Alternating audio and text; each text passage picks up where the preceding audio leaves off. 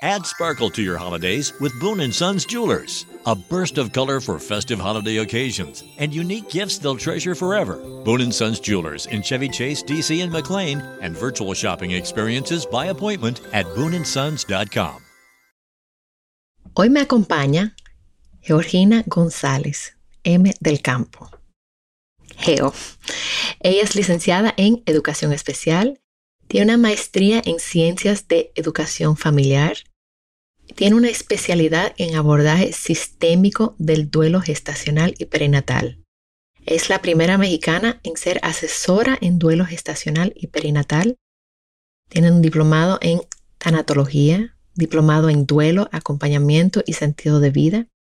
Es creadora del podcast Duelo Respetado, docente en PILU y está en proceso de certificación de logoterapia como psicoterapia existencial. Entonces, bienvenida Geo, gracias por acompañarnos en este podcast y las personas te pueden seguir en duelo, raya abajo, respetado, raya abajo, podcast en Instagram. También eh, el, el correo duelo respetado podcast, todo junto, arroba gmail.com. Este episodio llega a ustedes gracias a Huggies. Bienvenidos a Baby Time Podcast, para nuevos padres y padres de nuevo. Hola, soy Micaela Riaza, madre de dos hijas, dula posparto, educadora de lactancia, educadora de preparación al parto y creadora de Baby Time. Mi compromiso con ustedes es proveer la información de manera llana, fácil de entender. Antes era la falta de información, ahora es el bombardeo de información. Los voy a ayudar a entender qué necesitas y qué está de más. Bienvenidos. Bueno, bienvenidos a Baby Time Podcast, a un nuevo episodio. Y este es un episodio que primero no puedo creer que no se haya hecho. Y segundo, me lo han pedido muchas, muchas personas. Entonces, eh, por fin, se va a hacer un, un podcast sobre el duelo perinatal y gestacional. Me acompaña Geo González desde México. Ella tiene un podcast que se llama El Duelo Respetado Podcast. Y encontré a, Geo en, en las redes que estoy buscando especialistas que hablan del tema porque como yo no manejo todos estos temas, me gusta buscar personas que se especializan en esos, en, que sean los mejores en esa área. Em, y de verdad que vi algunos videos que tú hiciste, Geo, y me encantaron y quería poder traer esta información a las personas que, que nos escuchan. Y bueno, nada, y darte la bienvenida y muchísimas gracias por aceptar la invitación a estar en el podcast. Y, y bueno, pues nada, arranquemos. Muchísimas gracias. Muchísimas gracias por tu invitación. De verdad me siento muy, muy honrada de estar aquí hoy contigo. Es un tema que a veces incomoda, que suele dejarse pasar, pero que yo hago mucho hincapié que también es parte de las maternidades y que, como yo les digo, es ese pariente incómodo de la maternidad y la paternidad. Sabes que una persona me escribió y me dijo, yo sé que esto no tiene nada que ver con lo que tú haces en baby time y yo, no, no, no, al revés, esto es parte. O sea, la llegada del bebé no es solamente, muchas veces, o sea, queremos que sea un acontecimiento feliz, pero a veces no lo es y eso es parte. De, la vida. Así es. Entonces, esta es una parte que es, eh, lo toqué brevemente en un podcast de trauma, pero fueron cinco minutos, diez minutos. Y cuando una persona me escribió que yo empecé, yo, no, claro, tiene que haber algo ahí. Y empecé a ver y dije, wow, no, no hay nada específicamente que, habla de esto. Em, te, cuento un poquitico, yo hace años había formado, no lo moderaba yo, porque como te digo, yo no tengo esta formación, pero se había formado un grupo de apoyo para madres que sí habían tenido esas pérdidas. Y yo asistía a los grupos de apoyo y, aprendí muchísimo de precisamente de la incomodidad que las personas sienten, de, cómo lo manejan, de cómo, cómo, no hay protocolos en las clínicas. Exacto. Em, entonces, nada, me gustaría como hablar que nos lleves un poquitico a cómo, qué pasa en, con la madre, qué pasa con la pareja, qué pasa. Yo, yo escuché un podcast tuyo sobre el duelo perinatal paternal. donde formaste un grupo de padres que estaban hablando, que también la gente no suele pensar en el papá, sino es, solamente, solamente en la madre. Em, ¿cómo, ¿Cómo tú inicias esto? ¿Cómo, cómo, ¿Cómo podemos abordar este tema tan, tan sensible? Efectivamente es un tema muy sensible, muy incómodo de abordar, porque en general los temas que están relacionados con duelos por fallecimiento de familiares, seres queridos, personas amadas, pues son, son dolorosos. Sin embargo, el hecho de que no hablemos de ello no quiere decir que no ocurren y lamentablemente ocurren más de lo que nos gustaría. En octubre, si no recuerdo, hace dos, tres años, eh, por parte de UNICEF sacaron un reporte y ahí explicaba que cada 16 segundos fallece un bebé en etapa intrauterina o en el parto. Estamos hablando de que es un índice muy alto. Pero vamos definiendo, mira, la muerte fetal, la muerte gestacional, la muerte perinatal, es una realidad que estadísticamente se dice que pasa en una de cada cuatro mujeres y que una de cada nueve no tiene a sus bebés en brazo porque fallece en el parto o cercano al nacimiento. Son estadísticas que en mi opinión han cambiado, ¿sí? Que incluso puedo decirte que son más, que va a la alza y este es un tema que debería de preocuparnos. El tema de, de fertilidad en las parejas que están ahorita en esa edad reproductiva está bajando muchísimo y cada vez tienen más dificultad para poder concebir un hijo o una hija. Entonces, es aquella, eh, es el fallecimiento de, para mí me gusta llamarle bebé por, porque muchos papás, muchas mamás se sienten identificados con este término. Si alguien se siente incómodo, bueno, acomódenlo a su vocabulario, ¿sí? Pero para esa familia, porque aquí es lo importante, que podamos entender que para esa persona era su mundo. Quizá eran muchos años de intentarlo, quizá mucho dinero invertido en tratamientos de fertilidad, porque yo no sé cuál es la realidad en otros países, pero en México es carísimo hacer una inversión para un tratamiento de fertilidad. Y encima no se logra, ¿sí? Entonces, e, el embarazo no el embarazo que no se logra no es solamente ese momento. Insisto, para alguien puede ser inconcebible que puedas llorar porque tenía cinco semanas de embarazo, pero para esa persona es todo un contexto. Mientras no veamos de manera holística este embarazo, es decir, toda la historia que hay detrás, todo lo que representa para esta persona, todas las implicaciones que hay a futuro. Es muy complicado que le demos el lugar que corresponde al duelo gestacional y perinatal. Entonces, ¿es, si ocurre, puede ser desde las primeras semanas hasta Normalmente eh, se abarca en duelo neonatal los primeros 28 días de nacimiento, aunque nosotros acompañamos desde el primer año de vida, porque habrá bebés que se vayan a una unidad de cuidados intensivos neonatales que después pasen a una unidad de cuidados intensivos pediátricos y ahí fallezcan. Y claro que no les dices a los papás, ah, no, ya, ya no entra en esta nomenclatura, pues qué pena. Ahora, Hace unos días, hace unas semanas, tuvimos, eh, nosotros aquí en México estamos presentando una iniciativa, Mica. Lo vi. Como bien dijiste, no hay protocolos. Y ahí, eh, en mi intervención, yo les decía que morir pequeño no es morir menos. Morir pequeño no es morir menos. Es decir, tienen derecho estas familias a un trato respetuoso, al parto de sus sueños, al fotógrafo, quizás si lo quieren tener en agua, si quieren a su dula, tienen derecho a la información, que se les diga qué va a pasar, sobre todo en embarazos ya de segundo o tercer trimestre, qué va a pasar con sus pechos, qué va a pasar con la lactancia, qué rituales de despedida hay. Creo que uno de los temas más fuertes que vivimos como sociedad actual, bueno, pues fue esta pandemia, ¿no?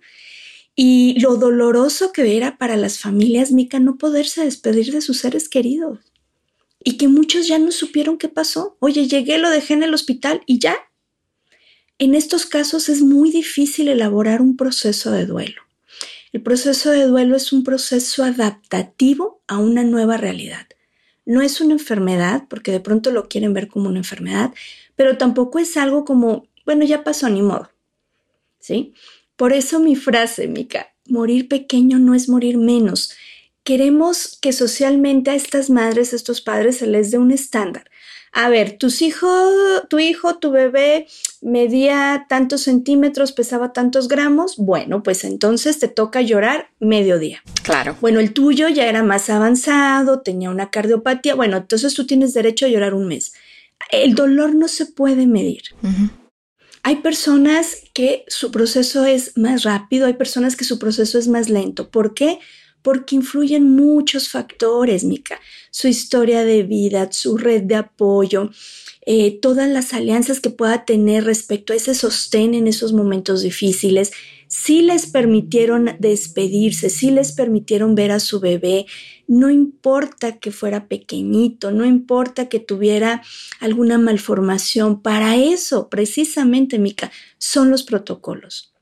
Y hay muchas agrupaciones que trabajan principalmente en países de habla inglesa, Australia, Estados Unidos, Inglaterra, donde incluso ya tienen estas cunas de enfriamiento para que la familia pueda despedirse, sí, que no estés con las prisas de córrele ya a prisa, porque en esto no hay tiempo. Necesitamos entender que esos minutos, esas horas, son las únicas que tiene esta familia, estas mamás y estos papás para maternar y paternar físicamente a su hija o a su hijo. Toda la vida serán sus hijos toda la vida los recordamos. En mi caso, Mica, yo tuve cinco embarazos, tres fueron lo que se conoce o para mí me gusta llamarlo bebés estrella, porque son como estrellas fugaces, se van demasiado pronto. Y tengo dos que les denominamos bebés arcoíris, que son aquellos que vienen después de una pérdida.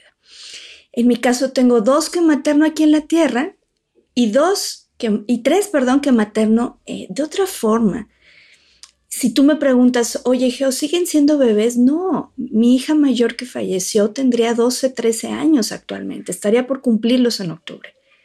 Son fechas que no olvidas, Micaela, pero vas integrando el proceso. Esa es la diferencia entre decir no pasó nada y déjalo, porque bueno, al final lo que resiste persiste, a poder darme permiso de atravesar lo que yo les comparto, que es esa noche oscura del alma es un proceso de gran tristeza, de gran desolación, de muchas preguntas, ¿por qué a mí? ¿Por qué yo? ¿Qué hice mal?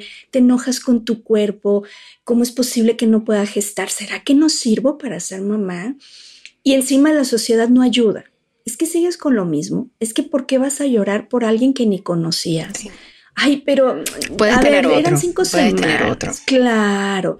Y entonces seguimos fomentando el tener hijos por sustitución. Y esto a largo plazo tiene implicaciones, Mica. Por eso les digo, no es solamente en este momento en que yo recibo un diagnóstico de no hay latido o este bebé ya trascendió. Es todo el contexto que hay en mi historia de vida, los duelos que he tenido. Actualmente me toca acompañar eh, familias donde no solamente es el duelo por su bebé, Mica, es que se fueron mis abuelitos con COVID, es que falleció mi papá o falleció mi pareja o falleció la sobrina. Entonces, estamos ante una sociedad con un cúmulo de duelos no resueltos y todo eso va a tener implicaciones. Ahora, Mica, es algo sumamente común, más común de lo que nos gustaría, más común de lo que quisiéramos nosotros.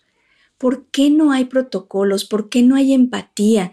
porque antes de decirte échale ganas, no era nada, ya pasó, no me escuchas. Simplemente se acercan muchas personas y eso también me alegra, personas como tú, Mica, que dicen, oye, pues es un tema como que no lo hemos tocado, como que a veces pues no entra ni siquiera en las revistas de lindas de maternidad, pero que también pasa. Es el lado oscuro de la maternidad. Y somos mamás, porque ese es otro punto, Mica, que no nos reconocen como mamás. Entonces, claro, cuando la gente te pregunta, oye, ¿tienes hijos? Te quedas, ah, mm, ¿qué digo? Si digo, no digo, los oculto, los niego, ¿qué hago? Si tú, para ti, son tus hijos y forman parte de tu sistema familiar, Looking for truly stunning jewelry this holiday season? Boone & Sons Jewelers is fully stocked with unique gifts they'll love in Chevy Chase, DC, and McLean, and virtual shopping experiences by appointment. Trusted by Washingtonians for over 70 years. BooneandSons.com. Algunas personas fueron hechas para seguir las instrucciones. Nosotros fuimos hechos para crear las nuestras. A medir siempre dos veces y nunca cortar esquinas. A menos que por supuesto tengamos una sierra de inglete compuesta. Northern Tool and Equipment es el paraíso para resolver problemas. No hay nada que no podamos encontrar, arreglar o resolver juntos. Estamos hechos para esto. Resuelve tus proyectos hoy mismo en northerntool.com. Es correcto. Si tú dices, no, para mí no eran, está bien. Aquí no se trata de que impongamos algo para todas las personas. Se trata de que si tú decides vivirlo de una forma o vivirlo de otra, tengas el apoyo la manera como tú decidas hacerlo. Que yo me sorprendí que en escuchando a las madres en el grupo de apoyo, que en las clínicas de repente no era un bebé, era un producto, era sácalo rápido, que ella no lo vea. Eh, hay madres que nunca llegaron a despedirse de su bebé porque o la suegra o, alguien agarraba al bebé y lo enterraba de una vez para proteger, entre comillas, a la madre. Em, que las madres habían eh, clínicas o hospitales donde la madre decía, yo quiero ver a mi bebé, y me decía, no es posible, o sea, ya tu bebé está en como en un, ¿cómo se llama esto? En, lo trataban como si fuera un material gastable. Sí, no, no se, maneja mucho desecho biológico. Exacto, el desecho biológico, no un bebé. Em, y también el tema que también yo creo que yo vi eso en, la iniciativa que están tomando en México, de, de que la madre cuando tiene esta pérdida, o los padres, no pueden usar su licencia de maternidad, que en, en, República Dominicana son 14 semanas, no, esa, pero para duelo son tres días. Entonces esta madre de repente tiene tres días para procesar esto y regresar al trabajo mientras su cuerpo todavía está pasando, está produciendo, a los tres días empieza a producir leche. Exacto. Y esa madre no sabe si va o bien, o sea, es una cosa que, que no, no hay apoyo empezando, y, de nuevo, yo, eh, yo, gracias a Dios, yo no he pasado esta experiencia que, que, que, que tú has pasado y que muchas madres han pasado, pero tengo mucha compasión para conozco muchas personas que sí lo han pasado, incluso familiares. Claro. Y tengo mucha compasión para, para ustedes, para ellas. Y, quiero poder apoyarlas, o sea, empoderarlas, que, sepan que ustedes que tienen el derecho de pedir ver a su bebé, de poder despedirse de su Exacto. bebé. Em, y también me gustaría ayudar que, este, que hablemos un poquitico de cómo los, la familia puede apoyar a esta familia, a esta pareja, especialmente a los padres, como que, porque los padres se dejan como a un lado, porque claro. se cree que la que está pasando esto solamente es la madre y todo el mundo se preocupa por la madre. Em, y escuché en uno de los podcasts tuyos que, que las personas llamaban al padre para saber de la madre. Correcto. Pero nadie le preguntaba al padre cómo él se sentía. Y la madre decía, nadie se preocupa por mí porque nadie me llama. Exacto, es que fíjate, es como, bueno, hay un juego acá que es el teléfono descompuesto, ¿no? Vas pasando un mensaje de persona en persona y ya cuando llega la última el mensaje es totalmente distorsionado como llegó con la primera. Y eso pasa en este duelo, Mica nos da tanto miedo el dolor ajeno. Y yo te lo comparto. Aquí en México tenemos una fiesta muy grande, que es el Día de Muertos, y es gran fiesta, tal cual, muy colorida, es bellísima, pero pasa ese día y no se vuelve a hablar de la muerte. La muerte es parte de la vida, porque solo aquello que tiene vida puede morir. Y entonces, desde ahí tenemos que partir, hacer una reconciliación con mis creencias, porque finalmente eh, mi miedo a, este tema hace que obstaculice el proceso de duelo de estas familias porque me es incomprensible por qué lloras si apenas te habías enterado que estabas embarazada o si no lo conocías. Pero ¿cómo no lo conoces si está dentro de ti, si sus células circulan en tu cuerpo? Entonces eh, pasa algo muy chistoso, nos asusta ver llorar a las personas. Sí, no, nos sentimos incómodos con las emociones porque me de las personas. En contacto con mis emociones. Esa es la incomodidad. Me pone en contacto con mis emociones y yo no quiero entrar en contacto con eso. Entonces, ¿qué es lo que hago? Te llevo a circunstancias y acciones que lejos de facilitar el duelo, lo hacen más complicado de elaborar. Como bien decías, que no vea al bebé, que sea muy rápido, que no se hable del tema, que ya se reincorpore pronto al trabajo. Es imposible en tres días, ni siquiera hormonalmente, porque creo que aquí el tema es que tenemos que entender que como mujeres tenemos un proceso de posparto y es un posparto de brazos vacíos y es durísimo porque entre la experiencia propia del duelo y la experiencia propia del reajuste emocional, tú no sabes si subes o bajas. Si es, es como esta presión también de que vuelvas a ser la misma. Y aquí voy a hacer dos, dos puntos. Primero con mamá cuando nos, nos, están presionando, es que ya no eres la misma, es que ¿por qué ya no eres la misma? Es que ya pasó, ya échale ganas, ya, ya, supéralo. Hay una mamá eh, que es maravillosa y, que ella en su momento, después de hacer mucho trabajo, después de, después de integrar su proceso de duelo, ella les contestaba, no, no soy la misma, porque antes no era la mamá de mi hijo. Aunque no me veas maternarlo en la vida, yo sigo siendo su mamá.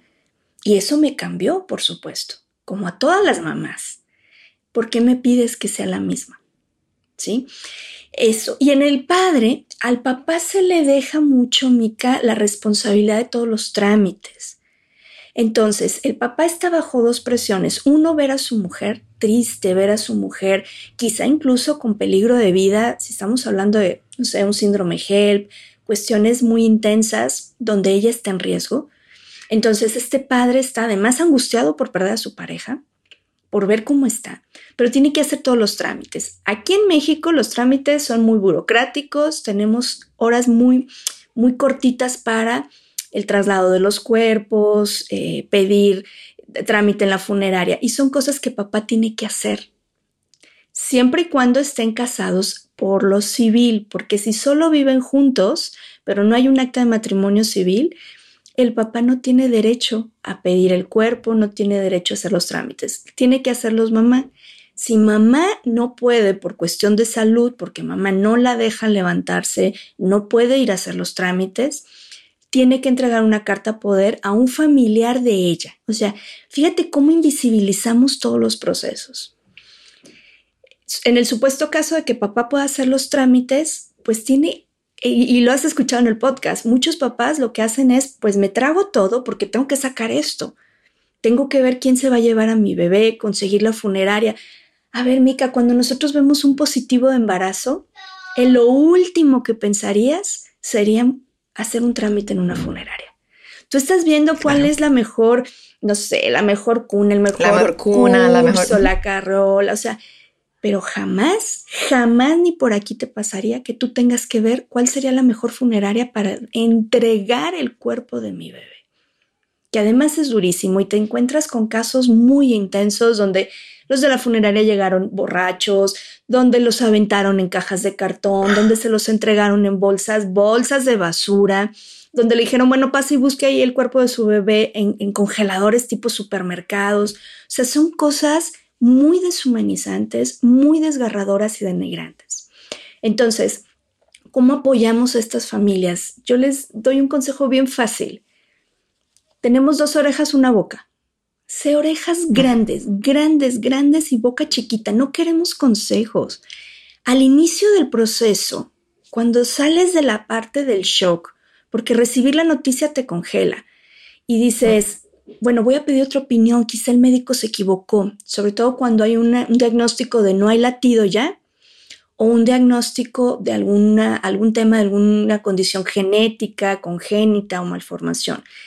Entonces, la esperanza siempre es esa, no, no, no, seguro ahorita se va a mover, seguro ahorita me como un chocolate y él va a volver a patear. Y se activa. ¿Sí? ¿Por qué? Porque estoy en shock. Entonces, se requiere el equipo que les apoye en ese momento, porque muchas veces yo trabajo también mucho con personal sanitario en la capacitación y muchas veces Mica me dicen, es que vela cómo se pone, está histérica. A ver, ¿cómo quieres que esté si le estás diciendo que su hijo falleció?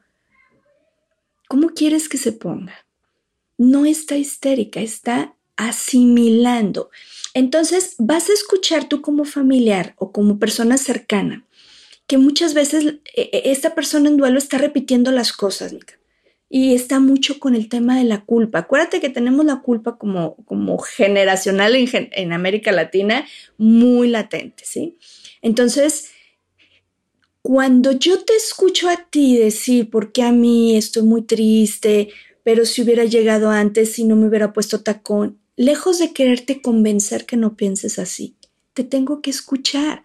¿Por qué? El proceso de duelo, es, te decía al inicio, es un proceso holístico. Es un proceso que implica muchos factores. Uno de ellos es neurológico, nuestro o biológico. Nuestro, nuestro mundo, la realidad que conocíamos se fragmenta.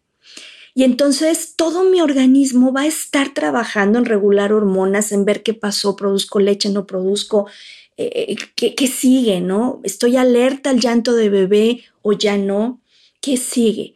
Entonces es natural en esas primeras semanas no saber ni dónde dejaste los lentes cuando los traes puestos, no querer comer, no tener ganas de nada, incluso a veces no te quieres ni bañar, no sabes ni cómo te llamas, porque neurológicamente, biológicamente, toda mi energía está en la recuperación física. Entonces, en ese momento no tengo. No, no la emocional. va junto con pegado, decimos por acá. O sea, va, junto, estoy intentando asimilar, pero es un, es un momento de aletargamiento sientes tu cabeza incluso en, en, blanco, hay esta neblina mental y dices, uno más uno, Dios mío, ¿cuánto es uno más uno? No sé cuánto es uno más uno. Y la gente alrededor se asusta y dice, ya, se volvió loca. No, está en este proceso de integrar qué es lo que pasó, porque es un Big Bang en su existencia.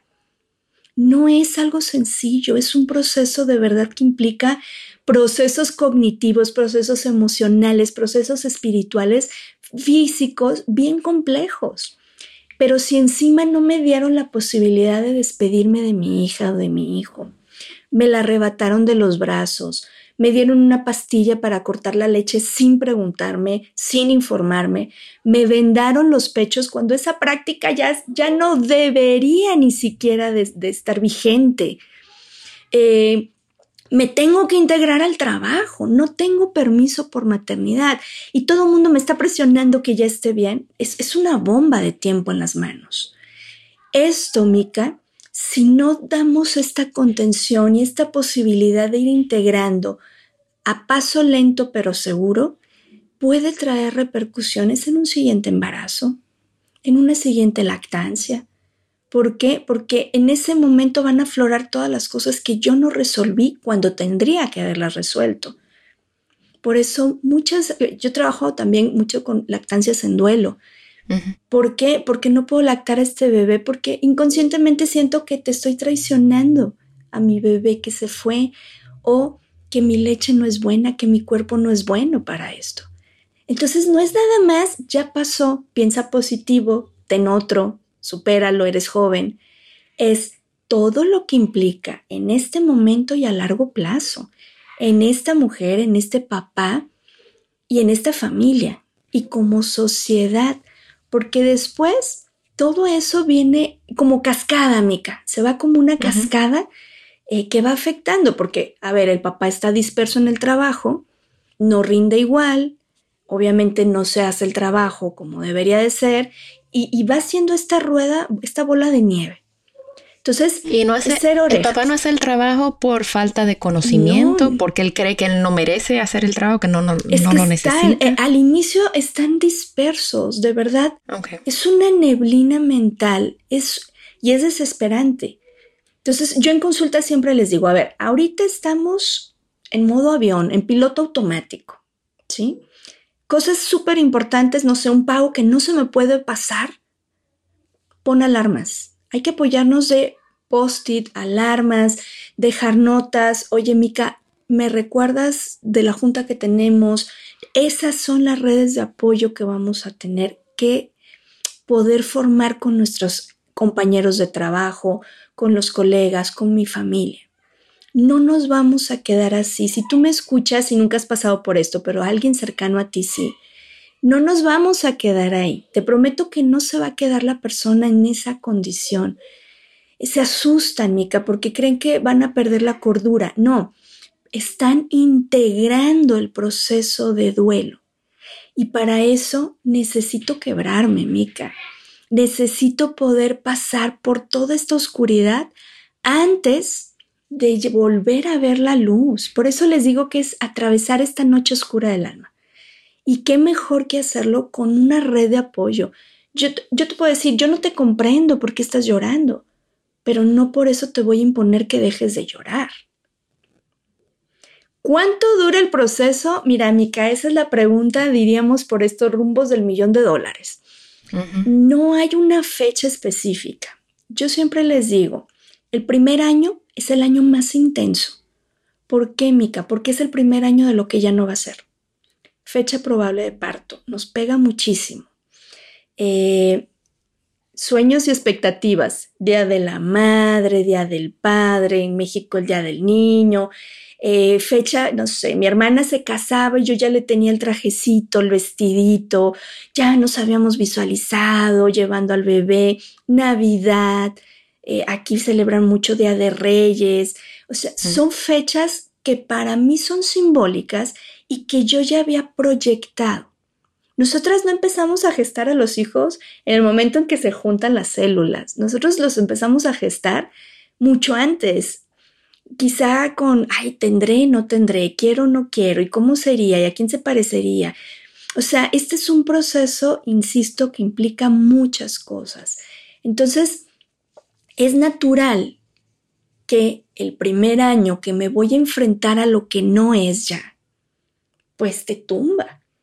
La primera vez que te reincorporas al trabajo, sobre todo cuando era un embarazo avanzado y que la gente no sabe, y entonces llegas al trabajo y, ¡Ah! Mica, ¿cómo está tu bebé? ¿Cómo te fue? Y te quedas en blanco, la boca seca. Y yo les digo, mi mejor amigo eh, al regreso al trabajo siempre es el baño. Porque es ir ahí, tenemos unos ejercicios o simplemente ponerme a llorar o respirar. ¿Por qué? Porque me estoy enfrentando a ese dragón del miedo. Es esa primera vez. Eh, y la gente cuando la madre se reintegra o se encuentran con la madre en un lugar social, que la gente em, decide no reconocer, o sea, no, o sea, lo obvia, como que no lo menciona, porque, y esto lo escuché también en las, en, en, el grupo de apoyo, porque la gente no quiere hacer que la madre recuerde ese momento doloroso. Y ahí se hablaba de que tú no vas a hacer que la madre lo recuerde, la madre nunca lo ha olvidado. Correcto.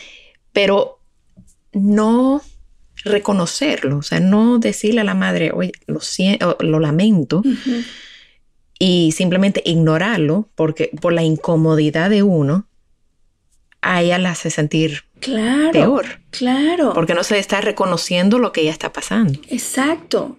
Y a ver, no es, porque luego también hay gente muy imprudente, bueno, pero ¿qué pasó? ¿No te cuidaste? ¿No te diste cuenta? No, no es entrar en detalles, pero sí es preguntar, ¿cómo estás? ¿Te puedo apoyar en algo?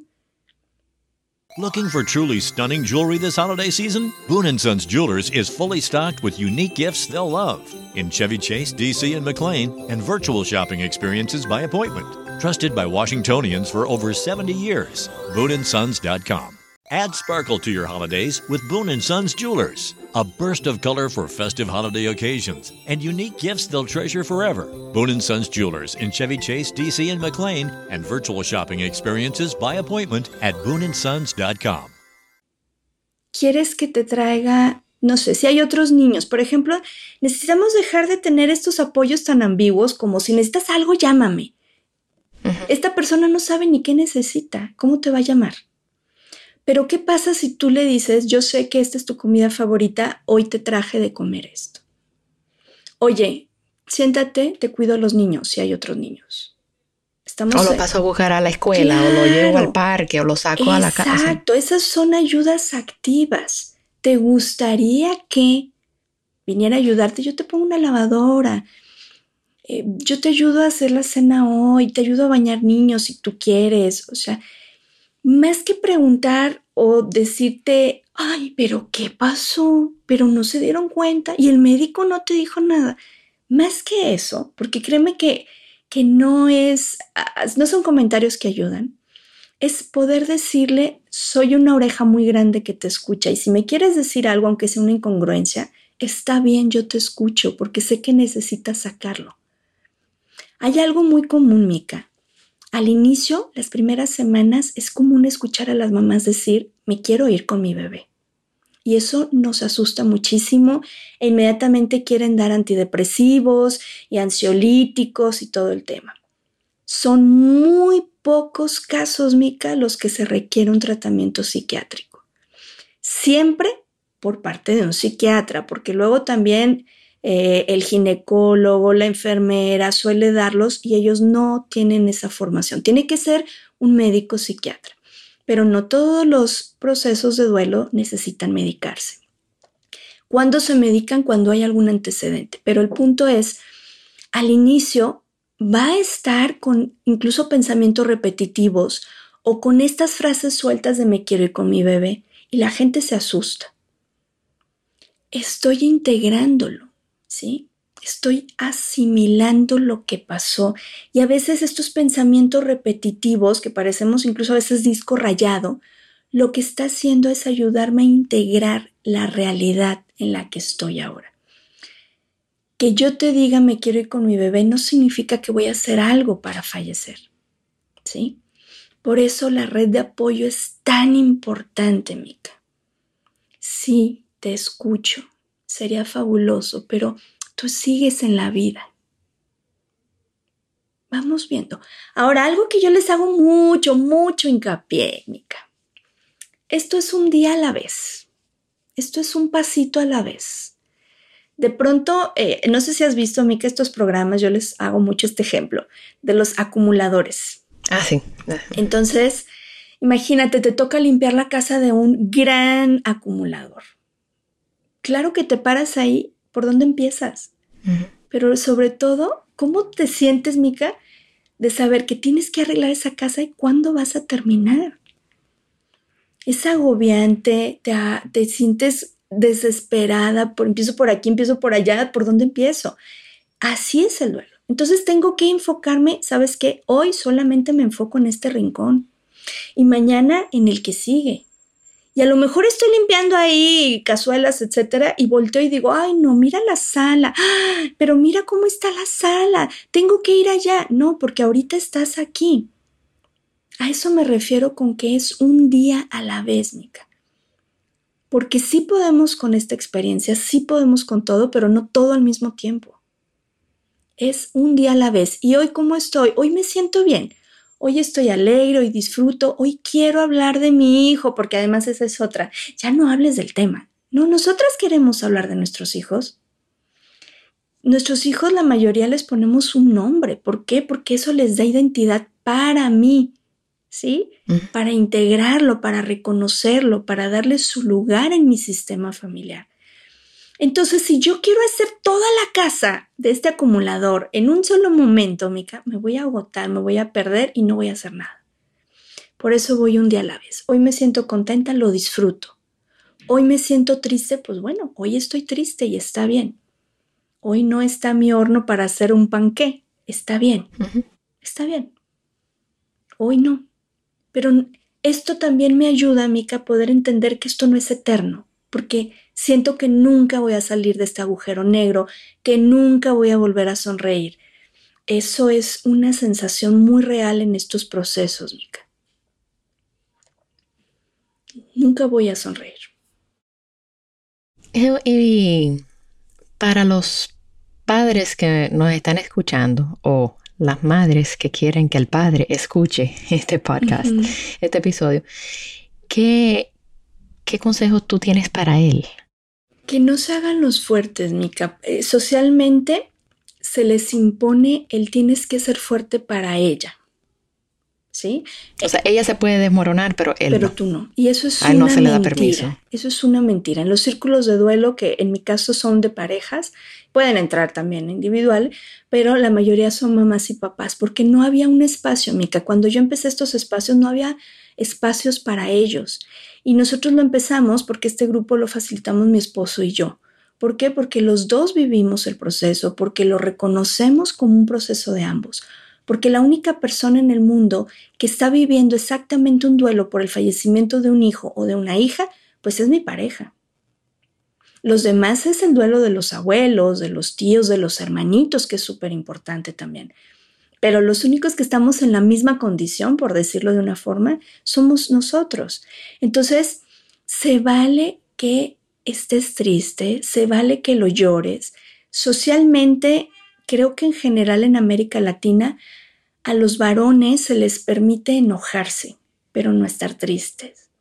Y a nosotras se nos permite estar tristes, pero no enojarnos, porque nos vemos feas. Y aquí es romper todos esos mitos y poder decir, me doy permiso de enojarme, de estar triste, de llorar, de vivir las emociones propias del proceso de duelo. Pero además algo bien importante, Mica. Yo no soy responsable del bienestar emocional de mi pareja. Es decir, si yo llego a casa, si yo entro a la recámara y me encuentro a mi esposo, a mi pareja, si llego y me encuentro a mi esposo en la cocina llorando, triste, eh, a llanto pelón que decimos, no es mi obligación pararme de cabeza para que deje de llorar. Puedo estar ahí, decir te escucho y sabes que vente, lloramos los dos porque yo también tengo esto, también tengo ganas de hacerlo. También puedo decirte en este momento no puedo sostener o acompañar este proceso, pero aquí estoy en la sala, aquí estoy en la cocina, aquí estoy en el baño. Te paso una caja de pañuelos desechables. Pero no me tengo que parar de cabeza porque fíjate que lo que comparten muchos papás es me siento con la responsabilidad de hacer algo para que ya no esté así. Y eso es invalidar también. De solucionarlo, de, arreglarlo. Sí. Y eso es invalidar que, eh, eh, que tu pareja es una persona emocionalmente responsable y es adulto. Que ella puede con eso. Cuando yo te veo a ti, ay, pobrecita Mica, no puede con eso, déjalo ayudo, te estoy invalidando también. Yo puedo decir, es muy duro, sí, es desgarrador, es de los procesos más desgarradores que hay, Mica. Tan es así que ni siquiera hay una palabra que nos defina cuando nuestros hijos fallecen. Porque sin importar las semanas, los gramos o el tiempo de gestación, son nuestros hijos y tenemos derecho a vivir un proceso de duelo como lo viven los papás que sus hijos eran más grandes y fallecieron. Entonces, si yo no puedo hacerlo abiertamente, con apoyo, con soporte, me voy a quedar siempre con esta sensación, pero además va a ser muy complicado elaborarlo. Y como pareja hay un mito, porque para mí es un mito, ¿eh? no es una regla, que las parejas que sus hijos fallecen terminan divorciados o separados. Eso es un mito, Mica. Es porque ya venían con ciertas circunstancias y esto fue como la gota que derramó el vaso. No todas las parejas se separan, pero es importante que no se voltee cada quien a su rincón a llorar, que podamos mirar juntos y transitar juntos. Y va a haber momentos en el camino en que yo voy tres pasos adelante, pero ni te quiero jalar para que le corras, tampoco me quiero detener. Y podemos negociar esto, podemos hablarlo. Y van a pasar muchos meses, señores, señoras, antes de poder estar en paz con el evento. Hoy, Mica, 13 años y medio después, yo te puedo hablar de mi primer fallecimiento, de mi primera, de mi primera hija que trascendió. Hace 13 años no podía hacerlo. ¿Sí? Entonces, es, no es que digas, ay, mira qué bueno que pasó, o ya ni modo, ya pasó. Es, me hubiera gustado maternarte de otra forma. Mi hija, en este caso, mi hija la mayor se llama Montserrat, mi hijo se llama Iñaki y mi hija se llama Luna. Son mis tres hijos que fallecieron. Y me encantaría decirles, siéntate, bájate la silla, cómete la papilla, sabes, todo, todo este tema que vivimos dentro de estas maternidades activas. Pero a mí me toca maternar de otra forma. Nos toca maternar desde la visibilidad, desde darles su lugar, hacerlos presentes. Y decir, sí existieron y ya no puedo cambiar los malos tratos que yo viví, ya no puedo cambiar la violencia obstétrica que yo viví, pero sí puedo cambiar que quien viene detrás de mí se toque con un ambiente más amoroso, se tope con un ambiente más respetuoso, con protocolos de atención que hagan menos complicado su proceso. Te decía hace un momento, ni siquiera hay una palabra que nos defina, Mica. Si tu pareja sí, fallece, está el, está el, huérfano, está el viudo, la viuda, y a ver, pero para en España mis colegas algunas están empezando a usar huerfilios. En lo particular a mí Geo, a mí no me gusta el término porque no, no perdí un eh, o sea, no somos huerfilios, ¿sí? Somos papás en duelo. En hebreo hay una palabra que ahorita no la recuerdo que sí define a papás en duelo, pero fuera de eso, ningún idioma te asigna este. ¿Por qué? Porque es de los duelos más grandes. Porque se supone, o ilusamente, porque la vida es la vida y no respeta nuestras creencias, se supone que nuestros hijos tendrían que enterrarnos, así como nosotros enterramos a nuestros padres, a los abuelos. Es decir, claro, la ley de vida, o ley de... Eh, lo, creemos firmemente así, pero la realidad es que no siempre funciona así. Y cuando no funciona, tenemos que hacer este proceso de duelo.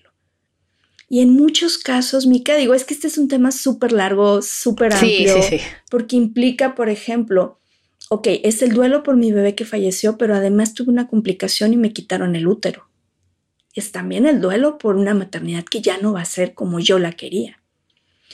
Eh, y bueno, hay miles de historias que podríamos revisar y miles de cosas que pueden hacer más, más complicados los procesos de duelo. Y cuando hay un duelo gestacional por múltiples y uno nació y el otro no nació, o el otro Exacto el, gemelo evanescente. En el podcast hablamos también de esto, porque se le niega también a estos papás a vivir el duelo por el que falleció. Es como, pero si ya tienes al Enfócate en el que vivió y ya. Claro que estoy feliz por este y claro que no, no deseo que, ay, si hubiera ido a este y me quedaba con el otro. Por supuesto que no. Pero al mismo tiempo que estoy viviendo la maternidad con el que queda en la vida, tengo que vivir el duelo con el que ya no está y la falta de atención es muy grande. ¿Y tú crees, Ego, que las madres, eh, tú hablas de, de maternar, ¿tú crees que las madres saben que ellas pueden maternar, lo hacen automáticamente o creen que ya no pueden, como no tienen bebé físico, no pueden? Es que lamentablemente, como todo nos lleva a olvídate de, ya pasó, ya no hables del tema, es una maternidad negada. Hay algo dentro que te impulsa a decir, es que sí soy mamá, es que sí parí, es que sí tuve un puerperio, es que sí tuve leche, o, a lo mejor fue muy, muy temprano el embarazo, pero también soy mamá, porque yo así me siento, así me vivo. Eso es, eso es creo que lo que necesitamos trabajar y respetar. Si alguien te dice, no, pues bueno, fue un embarazo de cinco semanas, pero la verdad es que yo no me siento mamá, está bien. Pero si alguien te dice, fue un embarazo de cinco semanas y yo siento que fui mamá, también está bien. ¿por qué le dices no, tú no eres mamá? Aquí, por ejemplo, eh, de los días más duros que hay es el 10 de mayo, especialmente si no tienes aún hijos en la vida, porque nadie te felicita, nadie te reconoce como mamá.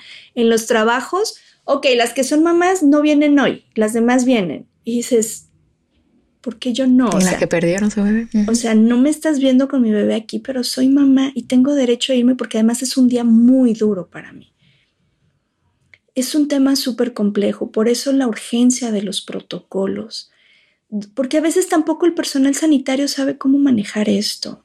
No, mira, yo estuve viendo en, porque yo en, cuando estuve viendo ese grupo de apoyo y decía, pero es que no hay un protocolo y de verdad yo no tengo el conocimiento, pero me hubiera encantado colaborar con crear un protocolo, porque ni siquiera hay una, una asistencia terapéutico, o sea, te sueltan, vete. Y no te, no hay nadie en, en Estados Unidos o como tú dices, en países de más desarrollados.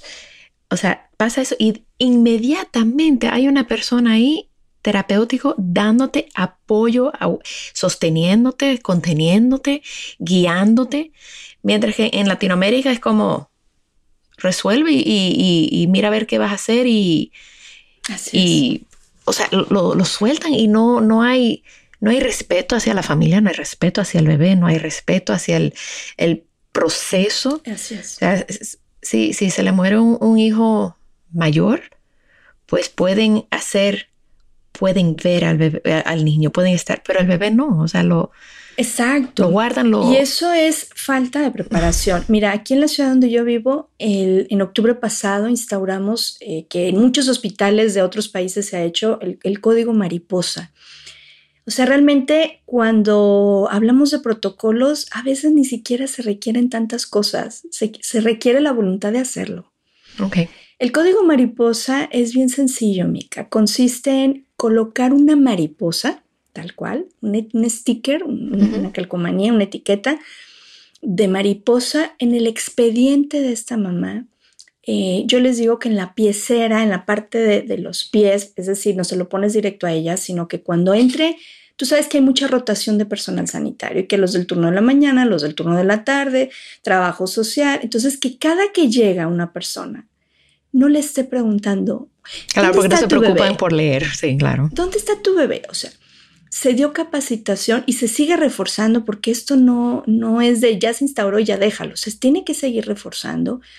Y ellos en este hospital, que es un hospital público y que se me hizo linda la iniciativa porque originalmente solo trabajamos en los stickers, pero lo que ellos hicieron fue una habitación especial para estas mamás, no con la intención de excluirlas, pero es muy duro, Mika.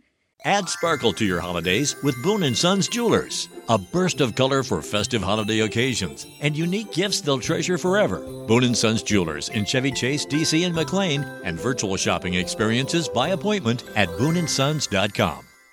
Estar tú con tus brazos llenos, en muchas ocasiones con tus pechos, con tus brazos vacíos, perdón, y tus pechos llenos, viendo amamantar a la de al lado, viendo que la de al lado escuchar otro bebé llorar, sí. escuchar y, y, a ver, acuérdate que al inicio el cuerpo no sabe si va por leche o ya no, o sigo gestando o ya no. Ver cómo chorrean tus pechos porque está oyendo a otro bebé.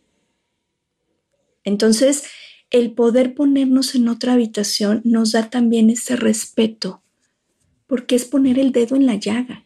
Claro pero además el que el personal sanitario, sea del nivel que sea, sepa que esta mamá está en duelo. Yo en el protocolo les decía mucho cuando, cuando hicimos la capacitación, mírala a los ojos, háblale por su nombre, no es la paciente del 10, no es la paciente de la habitación mariposa, tiene un nombre. Pregúntale si su hija o su hijo tiene un nombre, si quiere que se le llame así por su nombre. Es dignificar también a estos hijos, Nika porque esa es otra. Creo que a nadie nos gusta ver a nuestros bebés en una bandeja, aunque no tenga vida. Claro. Que cuando, ay, es que estos papás estuvieron muy insistentes, que querían los restos y bueno, ten, en una bolsa de jugos vacíos, en, en, en bolsas de basura. Uh -huh. ¿Dónde está la dignidad de este bebé? Imagínate como padre ver a tu bebé eh, minimizado a un residuo. Exacto. Es, es, durísimo, son cosas que solo complican. Entonces en el, en el código mariposa lo que hacemos es dignificar el proceso. ¿Qué decir? ¿Qué no decir? Sobre todo mirarla a los ojos, porque muchas mamás lo que me dicen es que en el hospital, así como que si no te veo, ya no nos duele ni a ti ni a mí. Uh -huh.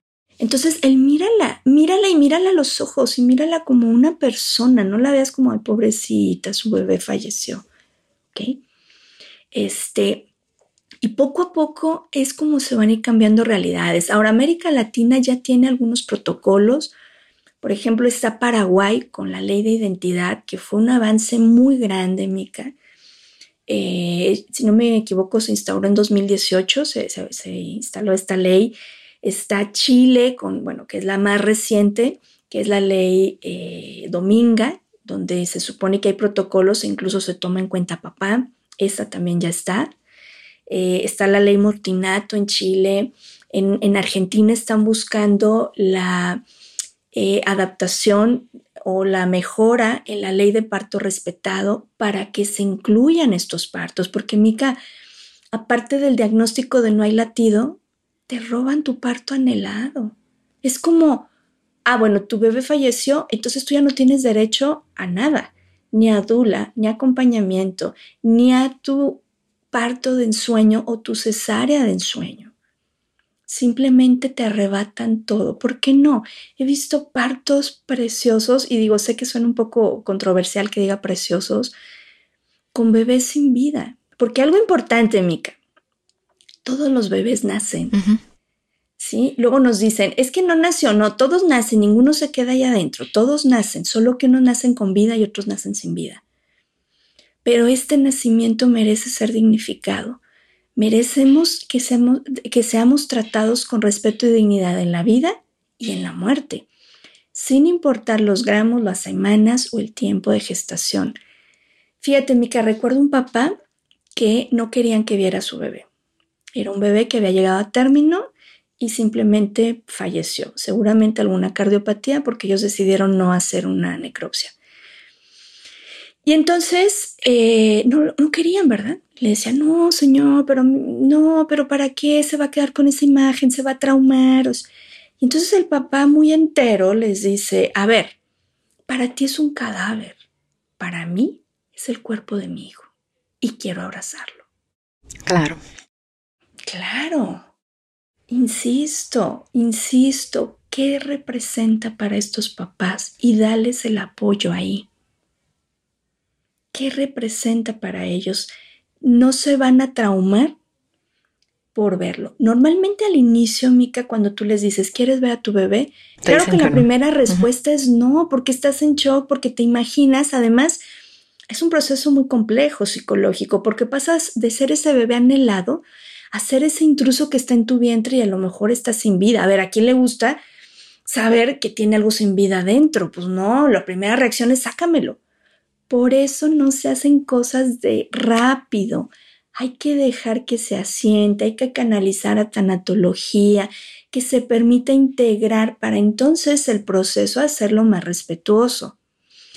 Pero una vez que pasa el tiempo, que se asienta, tú le puedes explicar, vamos a suponer que es un bebé con una severa malformación, tú le puedes explicar de qué color va a ser su piel, que a lo mejor sus uñitas van a estar así, o lo puedes acomodar con sabanitas, le pones un gorrito, se los presentas de tal forma, claro que puede ser algo traumático o puede ser una experiencia bellísima.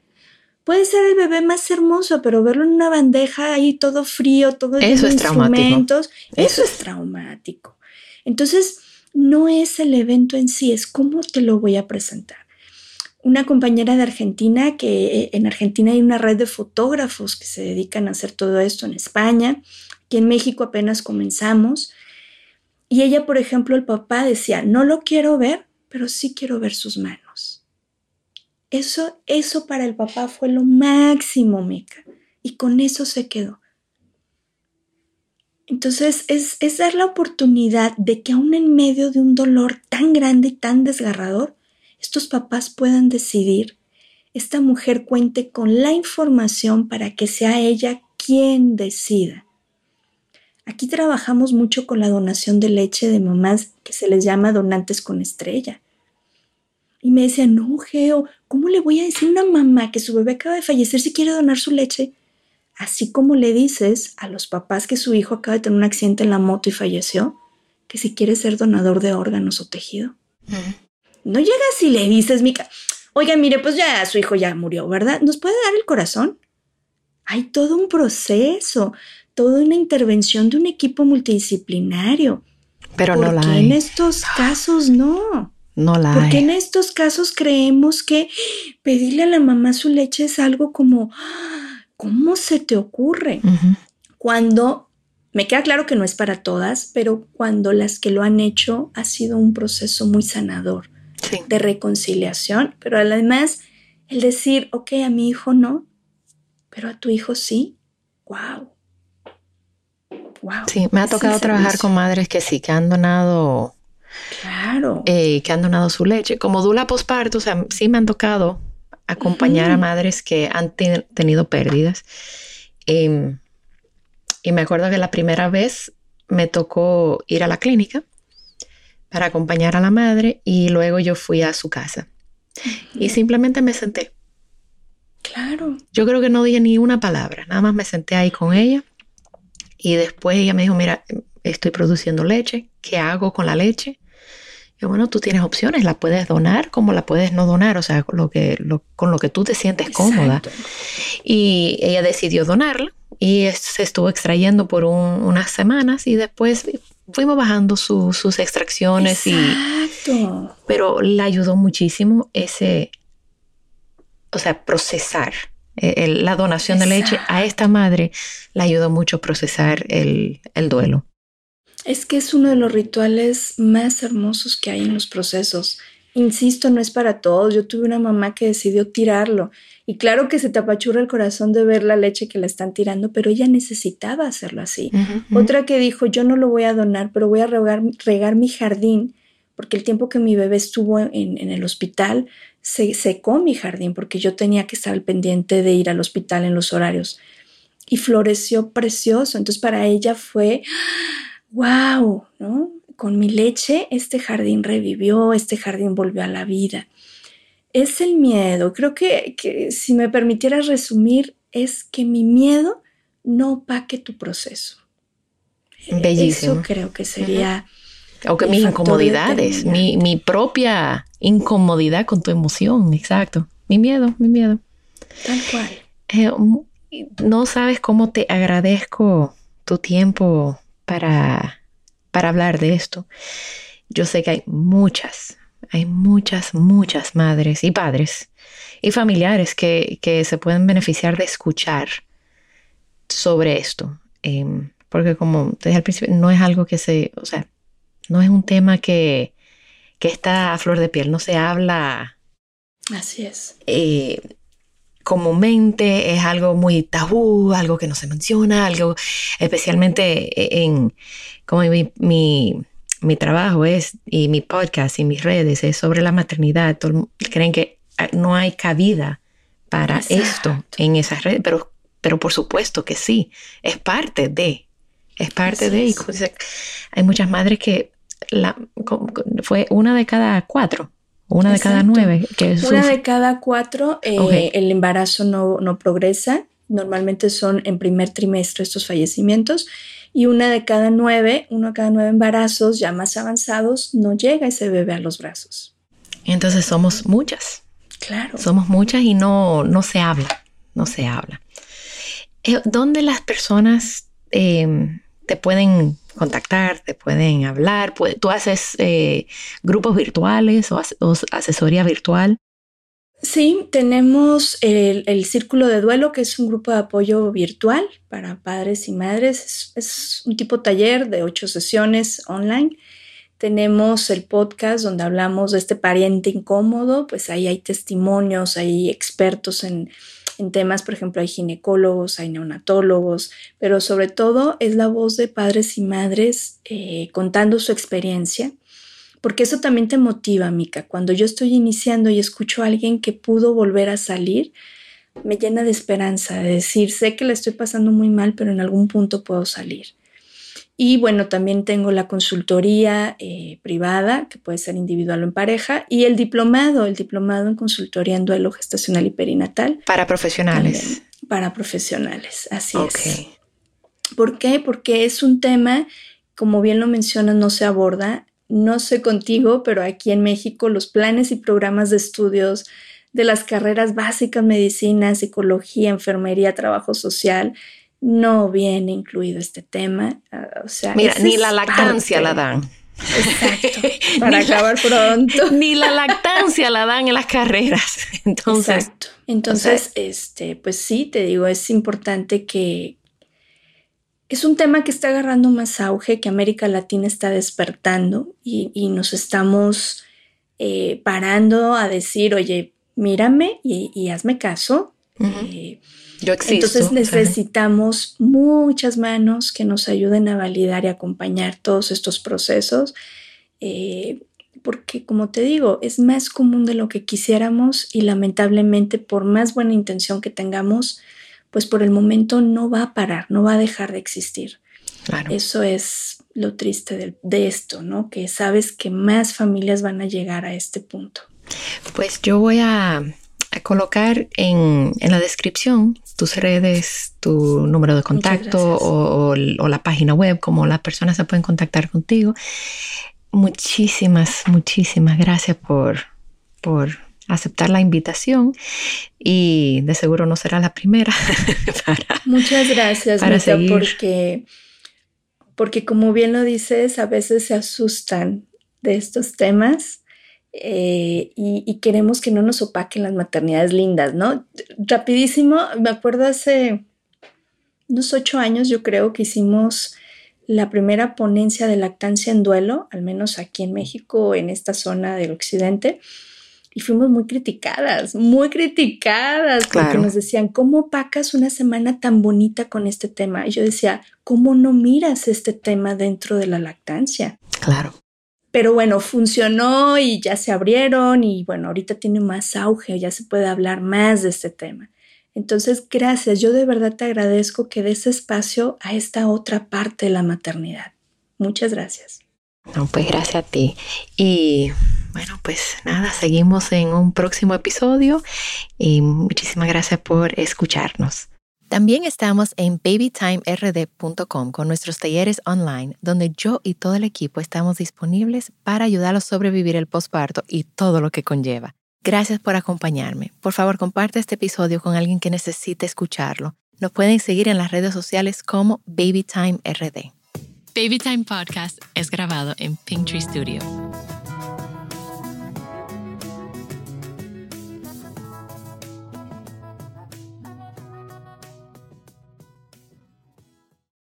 Looking for truly stunning jewelry this holiday season? Boone & Sons Jewelers is fully stocked with unique gifts they'll love in Chevy Chase, DC, and McLean, and virtual shopping experiences by appointment. Trusted by Washingtonians for over 70 years. BooneAndSons.com. Add sparkle to your holidays with Boone & Sons Jewelers. A burst of color for festive holiday occasions and unique gifts they'll treasure forever. Boone & Sons Jewelers in Chevy Chase, DC, and McLean, and virtual shopping experiences by appointment at booneandsons.com.